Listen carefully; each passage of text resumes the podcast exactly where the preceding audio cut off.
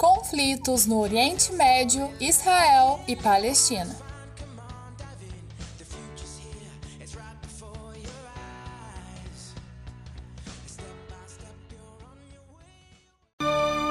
This land is mine.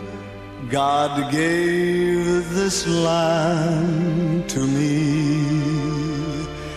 This brave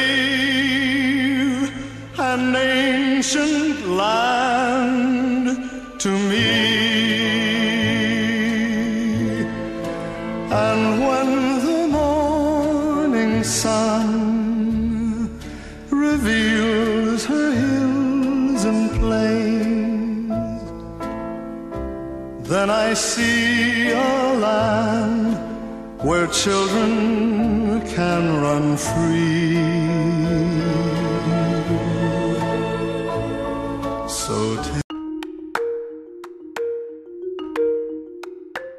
Essa música que você acaba de ouvir se chama This Land is Mine. Essa terra é minha. E nela nós temos trechos do tipo: Deus deu essa terra para mim, essa brava e antiga terra para mim. E quando o sol nasce, revela suas planícies e colinas. Então eu vejo uma terra onde crianças podem correr livremente. Então, pegue minha mão e caminhe por essa terra comigo. Com a ajuda de Deus, eu sei que eu posso ser forte para fazer dessa terra nosso lar. E é sobre este tema presente na música que nós vamos falar neste episódio. Vamos falar de um conflito que se estendeu por todo o século XX e perdura até os dias atuais. Vamos falar de Israel e Palestina. Vamos falar de dois lados que reivindicam a mesma terra. De quem é a terra? A quem verdadeiramente pertence essa terra? A gente vai voltar no tempo, nos primórdios desse conflito, para a gente entender como que se deu né, disputa e vamos chegar até os dias atuais. Vamos fazer toda uma viagem no tempo para entender o conflito entre Israel e Palestina, chamado por muitos como uma guerra infinita, uma guerra que talvez nunca vai terminar.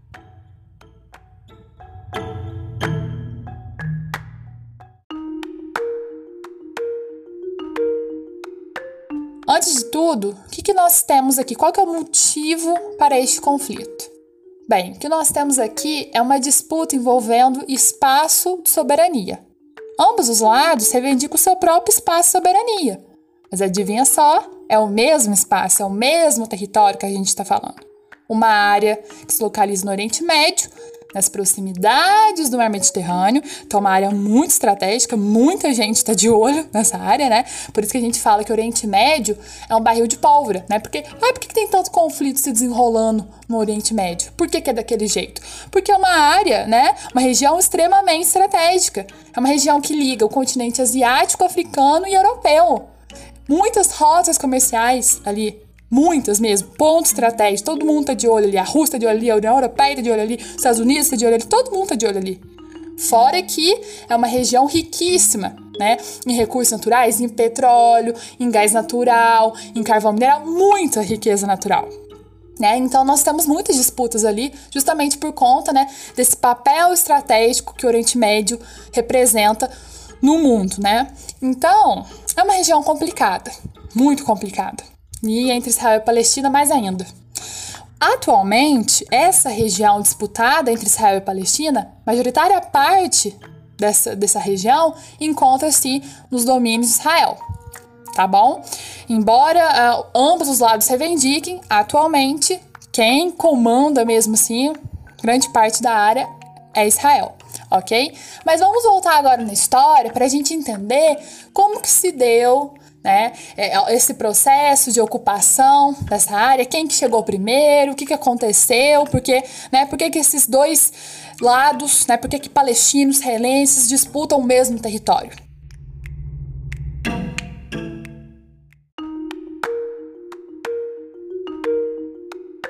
Bem, no ano zero da Era Comum, no ano em que supostamente Jesus teria nascido, essa região era habitada pelos judeus, no chamado Reino de Israel. Então ali nós tínhamos o Reino de Israel e quem vivia ali eram os judeus. Porém, essa região era dominada pelo Império Romano. Se a gente voltar nas nossas aulas de história, a gente vai se lembrar, né, de como Roma foi grandiosa, como o Império Romano foi grandioso. Se espalhou para tudo quanto é canto. E uma das regiões dominadas pelo Império Romano era essa, né, onde os judeus habitavam ali, o reino de Israel. Só que o Império Romano perseguiu os judeus durante toda a história. Na verdade, se a gente for analisar bem, ao longo de toda a história, os judeus são um povo perseguido. Nunca tiveram uma pátria, sempre foram expulsos de diversos locais, tá? Por diversos povos. Os judeus se espalharam pelo mundo, justamente por conta de não ter né, um território para chamar de seu e nunca deixaram de ser perseguidos, hostilizados, foram escravizados. Se a gente né, for analisar a história dos judeus, é uma história muito triste. É um povo perseguido. No ano 70 depois de Cristo, os judeus rebelaram e entraram em guerra contra Roma, mas foram derrotados e expulsos dessa região. Por volta de 130 depois de Cristo, os judeus tentam retomar né, o lugar, mas mais uma vez são derrotados. E aí, além de serem derrotados, o imperador romano Adriano quis fazer o seguinte: além de derrotar né, e mandar expulsar os judeus dali, deu uma punição rebatizou o lugar, que se chamava Reino de Israel, para Palestina, né? em homenagem aos filisteus, um dos principais inimigos judeus. Então, já começa a desenhar o nosso quadro aí. Só que essa região foi habitada por outros povos, né? Foi habitada ao longo da expansão do islamismo, no período de expansão do islamismo, pelos povos árabes pelos povos árabes, ok? Essa região, chamada Palestina agora, né, porque foi rebatizada, foi habitada pelos povos árabes, de religião muçulmana. Então, nós já temos aqui, né, um problema. Para os judeus, aquela região é sagrada. Para os judeus, é ali que se encontra o reino deles, o reino de Israel. Só que eles foram expulsos. E ao longo da história, outros povos ocuparam aquela região. Normal, isso acontece ao longo da história, né? Um povo sai, outro vem, outro ocupa, né? Acontece uma batalha, são expulsos, não, não. Isso é, é a história do mundo. E é isso que acabou acontecendo. Só que os judeus sempre tentaram voltar para aquela região. E vão tentar ao longo da história. Mas ali, mas ali, nós temos outros povos vivendo. E é impossível não ter um choque, né? Não ter um embate entre esses diferentes grupos.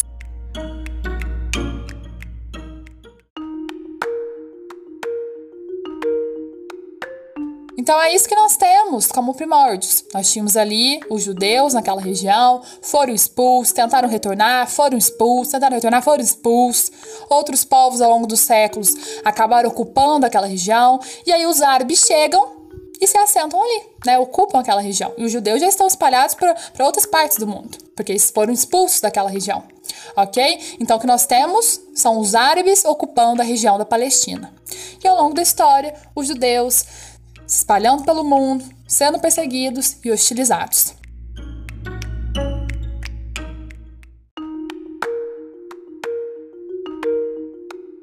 Em resposta a todos esses séculos de perseguição, no fim do século XIX, nós temos o surgimento do movimento sionista. Guardem bem na cabeça porque esse movimento é muito importante. Movimento sionista. Dentro dele, alguns judeus defendiam que a melhor forma de garantir sua própria segurança era criar um Estado judeu.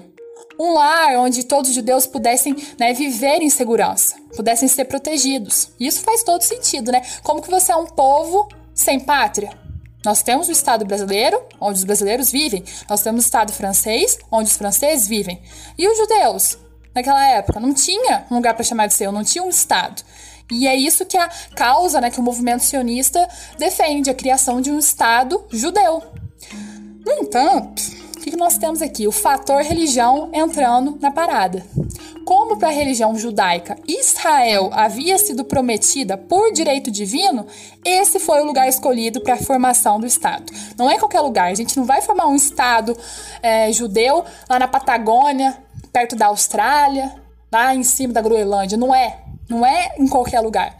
Precisa ser em uma região sagrada, precisa ser no local em que Deus prometeu, porque segundo a religião judaica, Deus prometeu o reino de Israel, né? Israel para os judeus. É ali que é o reino sagrado deles. Né?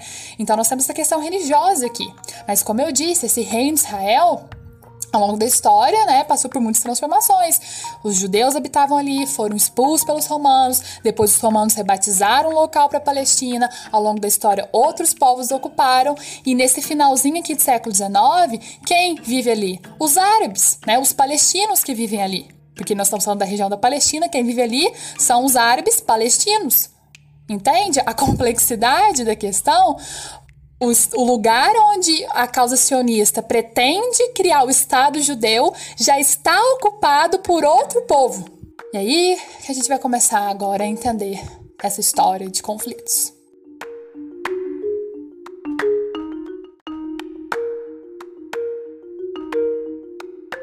Bem, nós já falamos sobre o contexto histórico, falamos um pouco sobre a ocupação dessa região e sobre o surgimento do movimento sionista.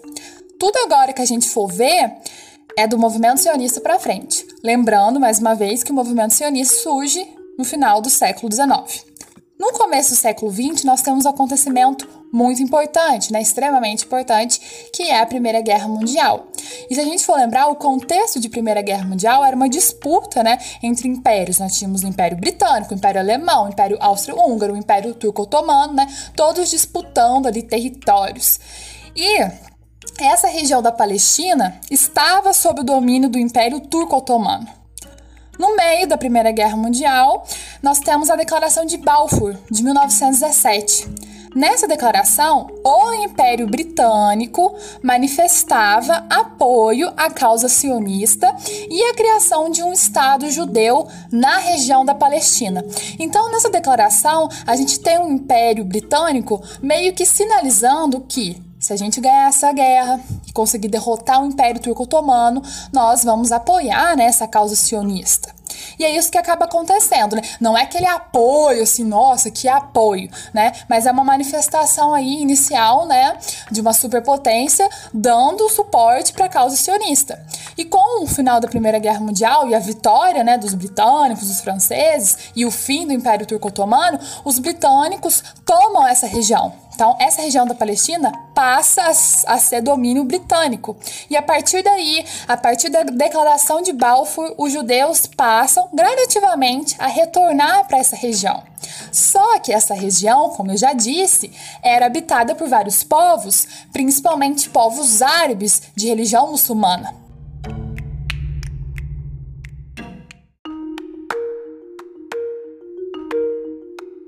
1919, nós temos o primeiro Congresso Palestino. E esse congresso funciona como uma reação a tudo que está acontecendo, em meio a todas essas imigrações judaicas para a região. No Congresso, o povo palestino se posiciona contra a imigração de judeus e contra a criação de um Estado né, judaico na Palestina. E a partir daí, gente, a partir daí, com o passar do tempo, as tensões entre judeus e palestinos só vão aumentar. Em 1929, nós temos um conflito que vai modificar totalmente a relação entre judeus e palestinos.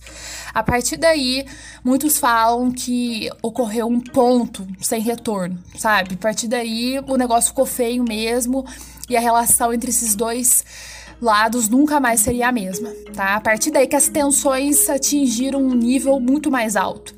Eu já disse, né, que as tensões entre esses, esses dois lados estava crescendo ao longo do tempo, mas a partir desse conflito que nós temos um cenário muito mais complicado em relação à questão é, Israel e Palestina, tá bom? Então, o que foi esse conflito? Nós temos um conflito sobre o acesso ao Muro das Lamentações, um conflito que deixou centenas de mortos e feridos de ambos os lados. Entende? É um conflito muito delicado porque envolve a questão religiosa, envolve a interpretação dos livros sagrados, da Torá e do Corão, a história que cada povo tem com esse muro das lamentações, a interpretação, né? O que significa esse muro das lamentações para cada lado, entende? Então é um conflito muito delicado.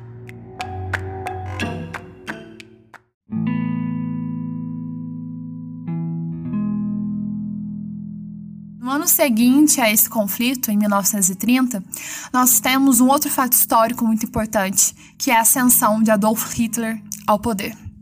Em 1933, nós temos a ascensão do Partido Nazista ao poder. E a gente sabe o peso desse nome. Só de escutar esse nome, a gente sabe o que vem pela frente. A gente sabe o que esse nome significa para os judeus. A partir do momento que a gente tem a ascensão do partido nazista ao poder, a caçada aos judeus se torna algo inimaginável. Nós estamos falando de uma perseguição que levou à construção de campos de concentração. Mais de 6 milhões de judeus morreram nos campos de concentração. Anos e anos e anos de perseguição. Nós sabemos os horrores do Holocausto. A gente sabe, é muito pesado falar de Holocausto, mas isso aconteceu. Não dá para acreditar. Não dá para acreditar, mas aconteceu. E nesse contexto, né, de Segunda Guerra Mundial, de perseguição aos judeus, os judeus passam a, a tentar ir para a Palestina, né, a fugir para a Palestina, a se deslocar de outras regiões da Europa, principalmente, né, e tentar ir para a Palestina, para fugir do Hitler, para fugir do Partido Nazista, para fugir da perseguição, para fugir dos campos de concentração. E aí nós temos um fato importante, porque com essa chegada né, de judeus na Palestina, os conflitos que ali existiam se intensificam também. Então a gente tem que entender esse período de Segunda Guerra Mundial como também um intensificador dos conflitos que ali é, existiam na Palestina, ok? Com o fim da Segunda Guerra Mundial, com o fim né, desse trágico episódio do Holocausto, a causa sionista ela ganha muito mais apoio. Não, não, não tem um país do mundo que vai ser contrário à criação de um Estado judeu depois de tudo que aconteceu durante a Segunda Guerra Mundial. Então a gente tem que entender né, o peso da Segunda Guerra Mundial para a história do conflito entre Israel e Palestina.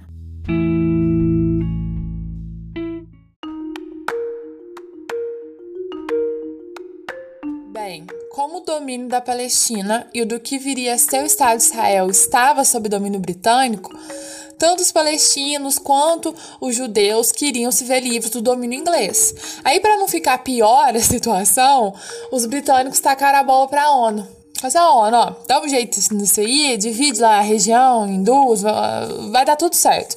Jogaram no colo da ONU a bomba e a ONU, né, em 1947, dividiu essa região. Então, nós temos em 1947 a Resolução 181, que vai se tratar da partilha da Palestina. Então, por meio dessa resolução, a ONU cria o Estado de Israel e o Estado da Palestina, dividindo as terras da região. Mas é difícil, né, a gente chegar num consenso aqui nesse caso, porque os palestinos não gostaram dessa divisão, é, tem questões relacionadas com o tamanho das terras, né, 55% das terras ficaram com os judeus, 45% com os palestinos, os palestinos alegam também, né, alegaram na época que as terras mais férteis ficaram para os judeus, então assim, os judeus aceitaram, tá, a, a, a proposta, mas os palestinos, por sua vez, rejeitaram.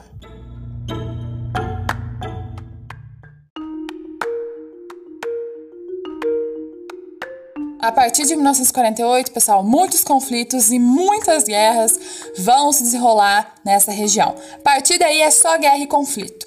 Por quê? Porque em 1948 nós temos a independência do Estado de Israel.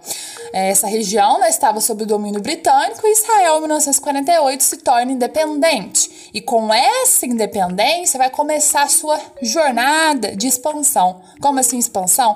Isso mesmo você está pensando, Israel vai desrespeitar a divisão proposta pela ONU, vai desrespeitar né, os limites do seu Estado. E a ONU, nesse momento, acho que estava tipo aquela mãe que não aguenta mais ver os filhos brigando, sabe? Gente, pelo amor de Deus, deu o que fazer para dividir essa região? Pelo amor de Deus, deu o que fazer para dividir? Esse aqui é o Estado de Israel, esse aqui é o Estado da Palestina. Pelo amor de Deus, não vamos brigar, ninguém tá aguentando mais. Pelo amor de Deus, não briga. E Israel, né, vai desrespeitar totalmente essa divisão e vai começar aí, né, seu processo de expansão, tá? E é uma expansão assim, veloz, veloz. Por quê? Porque Israel tem um aliado muito importante. United States of America. Isso mesmo, Estados Unidos é um dos maiores parceiros é, do Estado de Israel. Né? Lembrando que nesse período a gente está no período de Guerra Fria. Então, né, faz todo sentido Estados Unidos ter um forte aliado naquela região do Oriente Médio, porque a União Soviética tinha aliados também, a Síria aliada da União Soviética, né?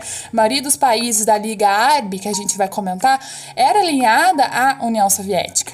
Então, nós temos os Estados Unidos ali, ó, diretamente influenciando nesses conflitos, financiando esses conflitos, armando né, os israelenses, é, potencializando o exército israelense.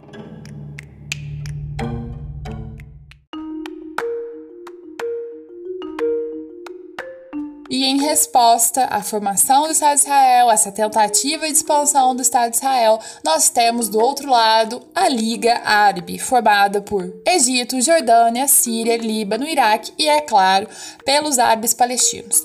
A gente tem que ter em mente que essa liga não queria nem a formação do Estado de Israel, né? Era contrária à formação do Estado de Israel. Porque imagina, né? Um Estado judeu em uma região onde se tem o predomínio de países árabes de religião muçulmana, então o negócio já é complicado desde o começo, desde essa tentativa de formação, né? O movimento sionista não era bem recebido ali, mas formou-se o Estado de Israel.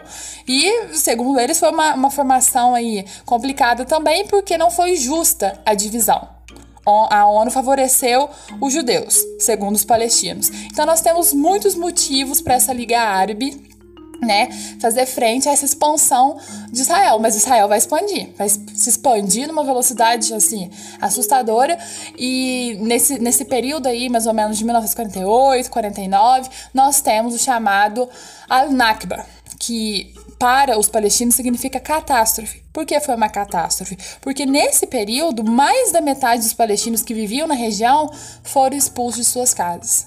Nós temos uma diáspora palestina com essa expansão do Estado de Israel. Tá? O primeiro êxodo palestino é nesse período de expansão de Israel, de 48 até 1949.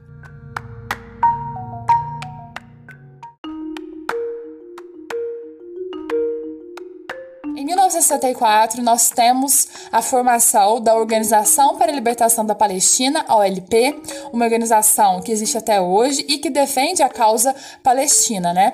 Nós temos a figura do Assei Arafat, nessa organização, né, como líder da OLP nesse momento, e ele é um importante nome porque nós vamos ver várias negociações em que ele esteve presente, tá bom?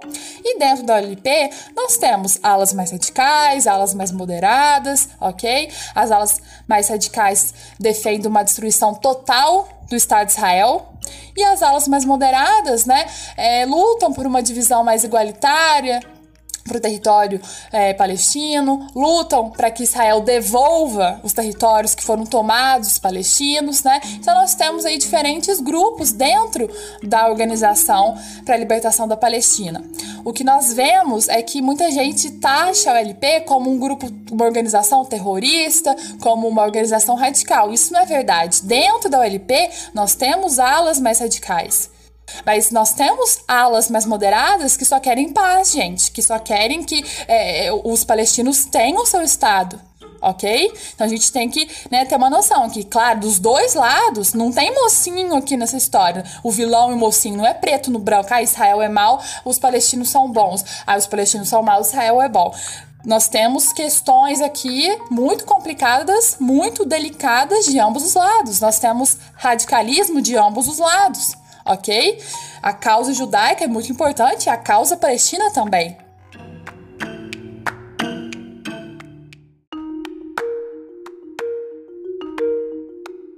Em 1967, nós temos um importante acontecimento que é a Guerra dos Seis Dias, tá? Sim, é uma guerra que durou apenas seis dias. Ponto.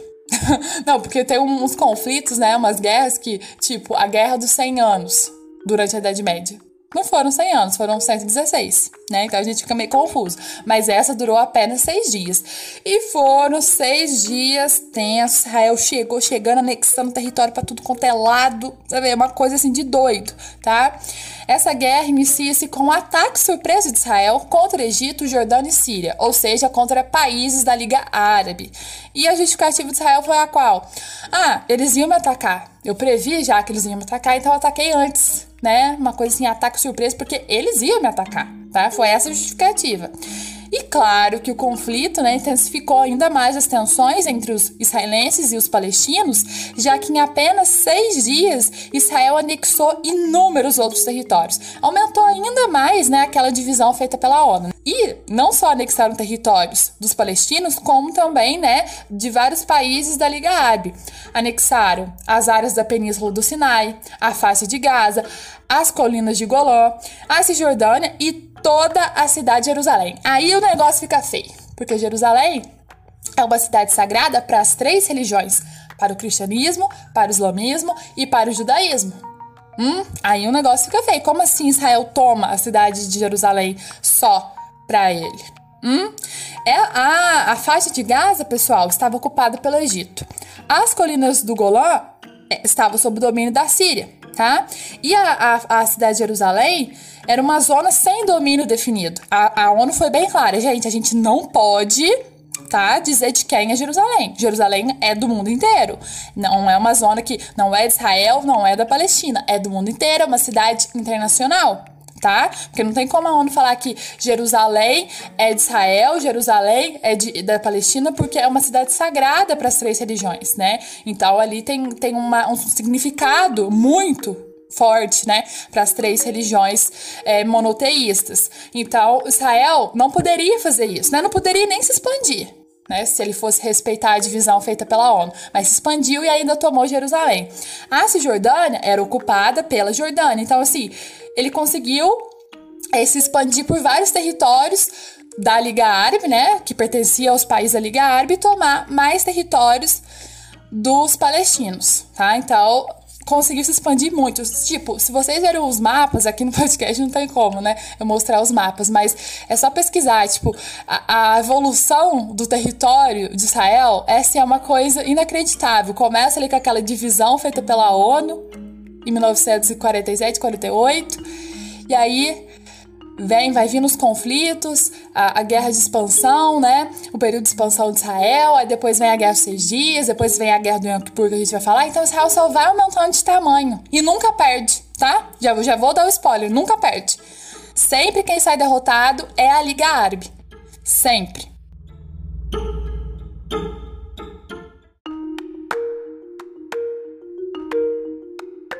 Esse conflito apresenta duas visões. A primeira eu já falei para vocês, né? Para Israel foi um ataque preventivo.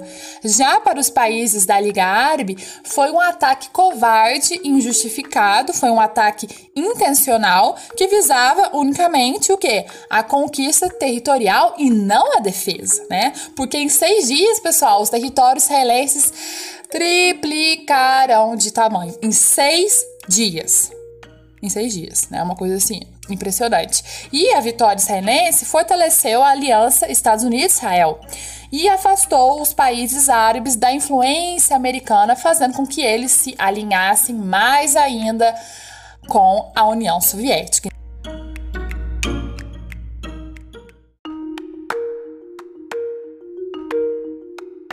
E depois dessa Guerra dos Seis Dias, os países árabes derrotados vão se unir cada vez mais. E o elo mais forte dessa união passa a ser a religião. Antes da Guerra dos Seis Dias, nós tínhamos uma ideia de pan arabismo. Ou seja, o que unia esses países era a questão étnica. Somos todos árabes. Agora não, nós temos uma mudança. Nós temos aqui uma ideia de pan-islamismo. O que une esses países é a religião. Então, esses países de religião islâmica vão se unir cada vez mais para fazer frente a Israel. Mas como eu disse, já estraguei, né? Já dei um spoiler, já entreguei meu ouro. é, Israel, né, sempre vai conseguir derrotar a Liga Árabe, né? Até porque tem o apoio dos Estados Unidos, né? Já fica meio complicado. E pessoal, ao longo né, do, do tempo dessa, desse, de todos esses anos, vários conflitos vão ocorrer, tá? Dificilmente eu vou conseguir falar de todos aqui, todos os conflitos que Israel né, teve com algum país árabe ou com a Liga Árabe, muita coisa acontece. A gente vai falar dos principais, aqueles que foram né, que tiveram muitas reviravoltas, que trouxeram muitas consequências, ok?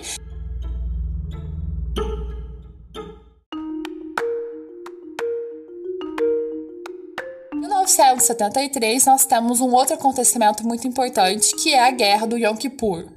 Essa guerra é um marco no conflito Israel e Palestina. É uma guerra que acabou tendo consequências para o mundo inteiro, que acabou afetando vários países do mundo, tá bom? E a gente vai entender isso depois. O Yom Kippur é um feriado sagrado judeu, então, dessa vez, quem escolheu um dia aí para atacar de surpresa foi a Liga Árabe, tá? Principalmente Egito e Síria. Eles escolheram um dia aí para atacar, fazer um ataque surpresa em um dia sagrado para tentar destabilizar Israel, na tentativa de recuperar seus territórios. Porque, como a gente já viu, lá em 1967, no episódio da Guerra Dias, Israel acaba tomando vários territórios, né? anexando vários territórios. As colinas do Golã da Síria, a Cisjordânia da Jordânia, a faixa de Gaza do Egito, a Península do Sinai, que estava próxima ao Canal de Suez, Jerusalém, então vários territórios. Então, essa guerra do Yom Kippur é uma tentativa dos países árabes de recuperarem seus territórios. Mas quem ganha, mais uma vez, é Israel. Né? Israel contra-ataca e consegue né, ganhar esse conflito. Porém, Egito e Síria conseguem recuperar parte de seus territórios, tá? Parte de seus territórios. Mas quem sai o vencedor da guerra mesmo é Israel. E aí que nós temos, né, um, o famoso choque do petróleo. Por isso que eu falei que a Guerra do Yom é tão importante, porque em 1973, né, no mesmo ano da Guerra do Yom nós temos o primeiro choque do petróleo.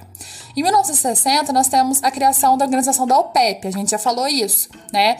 O, a Organização dos Países Exportadores de Petróleo. E a maioria deles, né, a majoritária parte desses países são países árabes, né? E aí, até esse episódio aqui da Guerra do Yom Kippur, a maioria das reservas de petróleo estava sob o domínio de empresas privadas, tá? Quem fazia toda ali a extração do petróleo nesses países árabes eram empresas privadas. Mas aí a OPEP decide dar uma resposta ao apoio ocidental, principalmente né, dos Estados Unidos a Israel. Ah, vocês estão apoiando Israel nessa, nessa briga aqui, nesse, nesse conflito? Então tá bom, então tá bom. Aguarde e verá. E sabe o que a OPEP fez? Nacionalizou as reservas de petróleo. Todas aquelas empresas privadas que comandavam ali a produção petrolífera tiveram que sair ali daquela região, porque a OPEP nacionalizou as reservas. Ou seja, as reservas, quem vai tomar conta agora vai ser a OPEP, não mais interferência estrangeira nas nossas reservas. E isso causou o choque do petróleo, tá? Do dia para a noite, o petróleo passou a custar quatro vezes mais o preço do barril. Entendeu? E esse choque do petróleo foi muito, muito impactante, porque nós estamos falando, né, que a maioria dos países até hoje são muito dependentes do petróleo. Né? Imagina naquela época. E aí, é, em um espaço muito curto de tempo, o petróleo passou a custar quatro vezes mais né, o preço do barril. Então, foi um episódio muito importante que impactou muitas economias, tá? No mundo. Essa guerra do Yom Kippur teve muitas consequências, ok?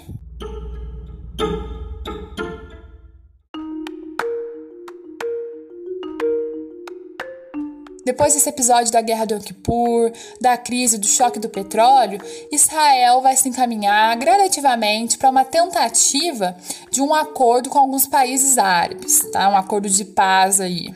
E quem está por trás desses acordos de paz? Os norte-americanos. Tá? Os norte-americanos estão sempre com o dedinho ali, vão sempre intermediar esses acordos, né? Porque os Estados Unidos ficaram um pouco assim assustados com o poder da OPEP. Né? E a partir daí, né, vários tratados, vários acordos de paz, tendo os Estados Unidos como intermediário, vão ocorrer. Nós temos é, em 1900 e 74, um ano após né, a Guerra do Yom Kippur, a unificação da Palestina e o reconhecimento da OLP pela ONU. Em 1979, nós temos o Acordo de Camp David. Nos acordos de Camp David, mediados pelos Estados Unidos, Israel e Egito se comprometeram em estabelecer a paz, tá? Então, Israel e Egito, Egito vai ser o primeiro país né, da Liga Árabe a é, entrar em um acordo de paz com Israel. No ano seguinte, o Egito abre mão da faixa de Gaza, tá? E reconhece o Estado de Israel, sendo o primeiro país da região a fazer isso. E Israel devolve a Península do Sinai para o Egito. Então, uma troca, assim, ah, pode ficar com a fase de Gaza? Tá bom, então eu te dou, devolvo para você a Península do Sinai. Tá bom, então eu reconheço você como um Estado. Tá bom, né? Entraram em acordo, num acordo de paz. E aí, gente, os países da Liga Árabe começaram a chamar o Egito de traidor, foi uma coisa assim, você é um traidor, não sei o que tem, traidor. Fizeram, né? Foi um pouco, foi um, um episódio assim também é, complicado para a Liga Árabe, porque Egito, né, tem um peso aí nessa Liga Árabe, ele passa a se alinhar agora, né, a partir, de, a partir desse, desse episódio, o Egito se alinha mais aos interesses dos Estados Unidos.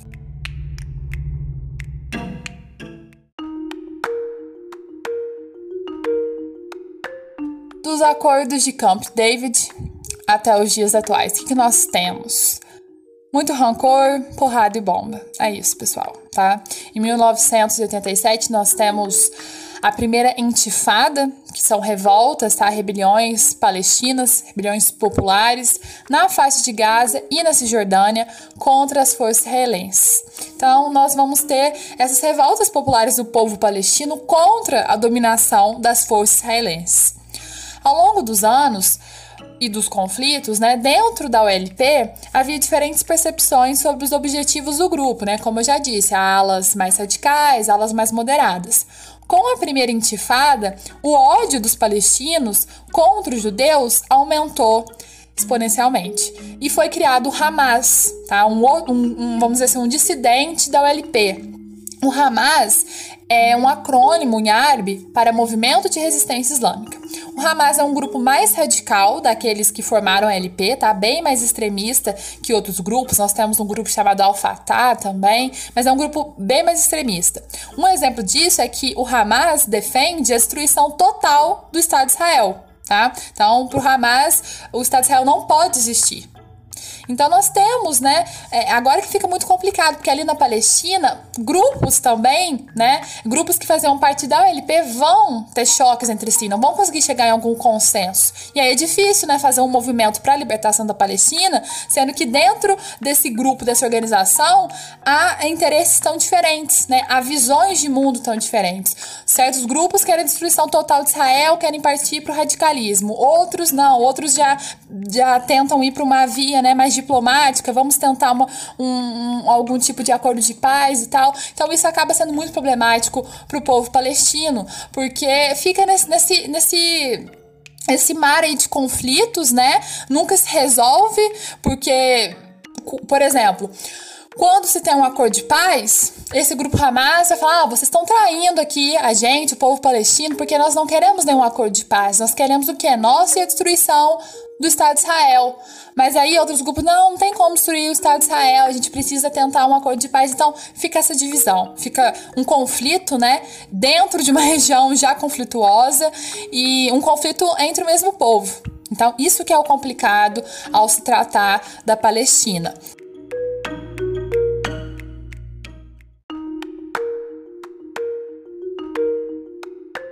Mesmo sendo muito difícil o estabelecimento de um acordo de paz entre os dois lados, tentativas aconteceram. Em 1993, nós temos os chamados Acordos de Paz de Oslo, intermediados mais uma vez por quem? Pelos Estados Unidos com a figura do presidente Bill Clinton.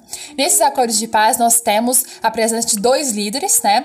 Temos o Yasser Arafat representando a Palestina, ele é o líder, né, da OLP, e do lado de Israel nós temos o Itzhak Rabin. Então, esses dois líderes eles se reúnem várias vezes com o intermédio dos Estados Unidos para discutir a situação, nessa né? situação crítica entre Israel e Palestina. A partir da assinatura dos acordos, as nações passam a reconhecer a existência mútua e se comprometem né, a tentar chegar em algum consenso na criação dos dois estados.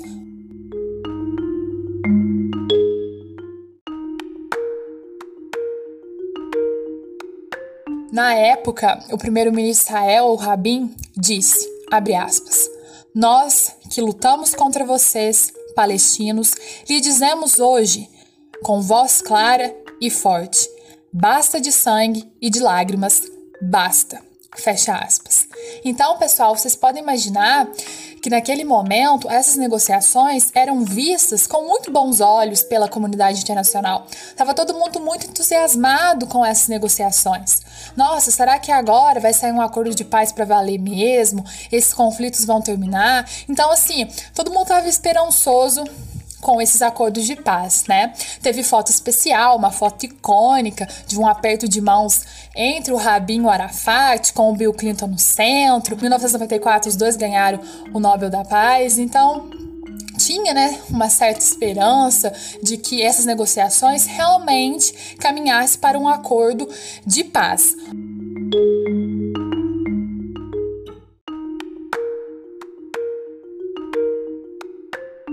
Com esse aperto de mãos, pessoal, nós temos um símbolo muito importante. Israel passa a reconhecer a OLP como representante dos palestinos. E a OLP, por sua vez, também reconhece o direito de existência de Israel. Então é muito importante o que esse símbolo, né, o que esse aperto de mão significou para ambos os lados naquele momento. A violência como um método de negociação foi rejeitada. Aqui nós estamos trabalhando com uma via diplomática. Nada de violência, nada de conflito. Vamos tentar resolver, né, essa questão que se arrasta por tanto tempo.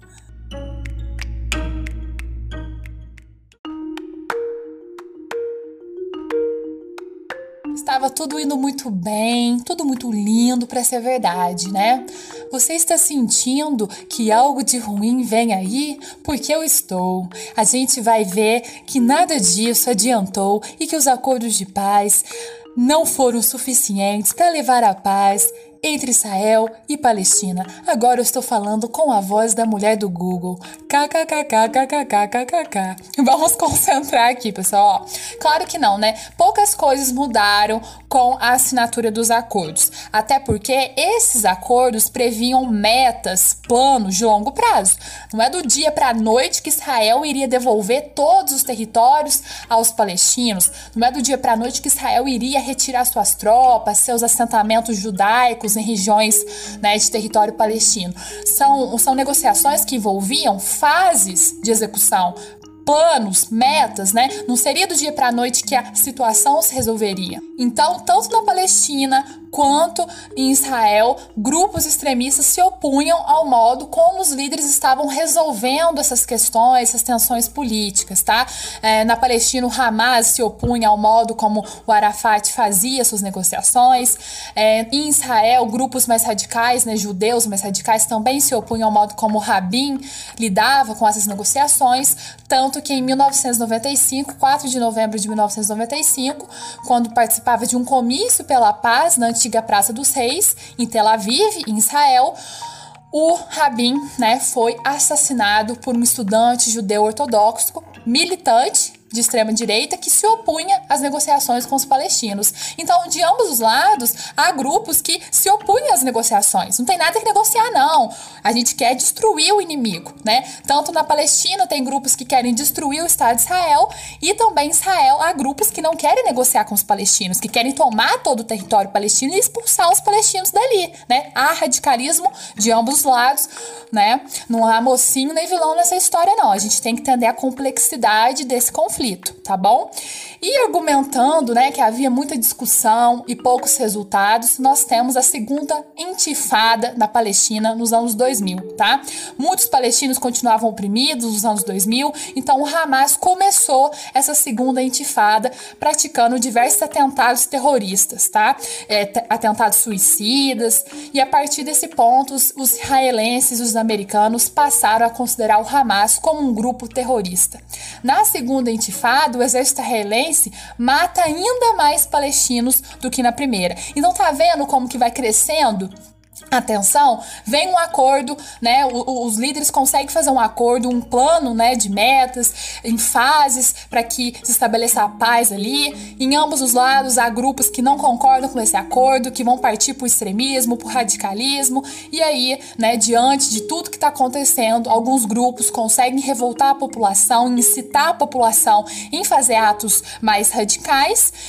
E aí, claro que Israel, né, vai revidar também, vai, vai se utilizar dessa narrativa também que a gente precisa derrotar os grupos extremistas, terroristas e vai contra-atacar. Só que o contra-ataque de Israel é uma proporção muito maior do que a capacidade é, do território palestino de se defender. Né? Os palestinos não têm a capacidade tá, de defesa que os, os israelenses tá? Nem um milhão de anos, tá? Então, os ataques israelenses, contra-ataques de defesa, são muito, muito catastróficos para o povo palestino, tá?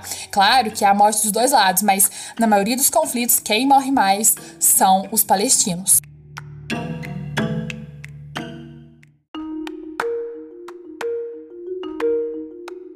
Então é isso, pessoal, que nós temos quando falamos de Israel e Palestina, uma região muito complexa, muito tensa, muito delicada. Infelizmente, os acordos de Oslo não foram para frente e atualmente o que, que nós temos? Além das disputas entre palestinos e israelenses, tem-se a ruptura dos palestinos entre o grupo Fatah, que é mais moderado, e o Hamas, que é mais radical. Uma ala mais moderada, uma mais radical, disputando pelo poder em um lugar que já tem muito conflito. O Hamas governa a faixa de Gaza, o Fatah governa outros pontos e no restante do território palestino está tomado pelo, pelas forças israelenses, tá? Conflitos ocorrem, continuam a ocorrer a todo momento. O Brasil e grande parte dos países né, no mundo reconhecem a existência do Estado da Palestina nas fronteiras estabelecidas pelo Acordo de 1967, antes da Guerra dos Seis Dias. Então, tudo que o Israel tomou, né, tudo que Israel expandiu, não é reconhecido como território de Israel por grande parte dos países do mundo, tá bom? Então, por exemplo, as colinas de Golã é propriedade da Síria, a Cisjordânia não é propriedade de Israel também, é um território palestino invadido. Então, a maioria dos países reconhece a existência de ambos os estados, mas mas aí a questão é que eu tô rindo de nervoso. É, Israel não reconhece mais a existência do Estado da Palestina, né? Porque fala que quem está comandando ali é o Hamas, é grupo extremista, terrorista, e muitos grupos ali da Palestina, principalmente o Hamas, não reconhece a existência de Israel. Então fica esse negócio, né? Eu não reconheço a existência, eu não reconheço a sua também, vamos conflitar ainda mais. Israel conta com um dos exércitos mais bem equipados e preparados do mundo, devido principalmente ao apoio dos Estados Unidos, mas hoje a gente sabe que Israel é uma potência mundial, né? Sua economia também é, é fonte né, de tecnologia, de ponta, ciência de alta qualidade, é um dos países, né? mais tecnológicos assim e ali no Oriente Médio com certeza né é a maior potência em relação né, é, à, à questão econômica e tecnológica. O conflito está longe de acabar e cada lado apresenta seus argumentos, bons argumentos inclusive, né? Cada lado tem a sua história com aquele território.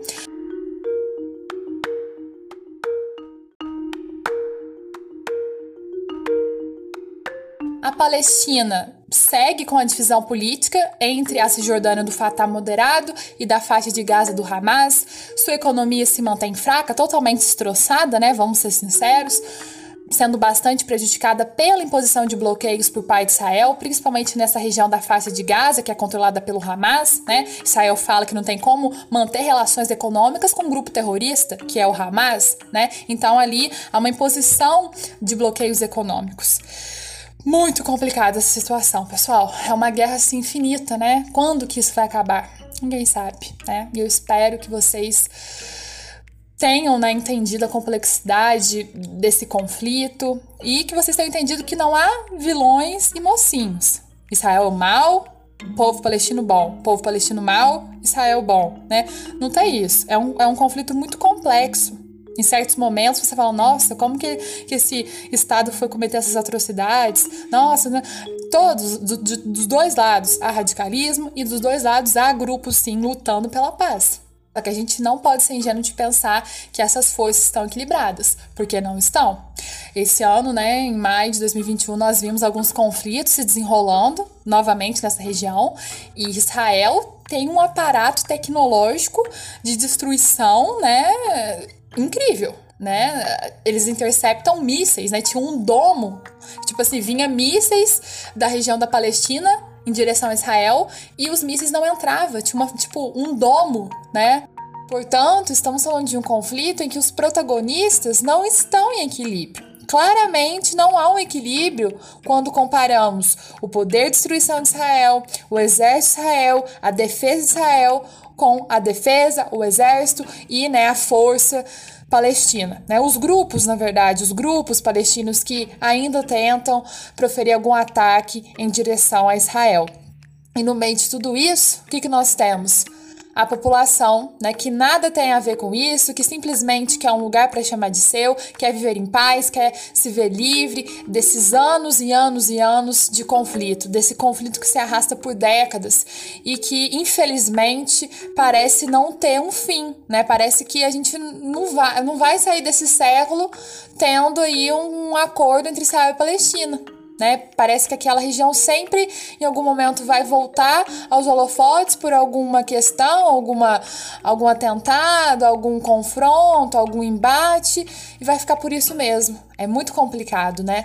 Então, espero que vocês tenham entendido neste episódio o quão complexa é a questão envolvendo Israel e Palestina.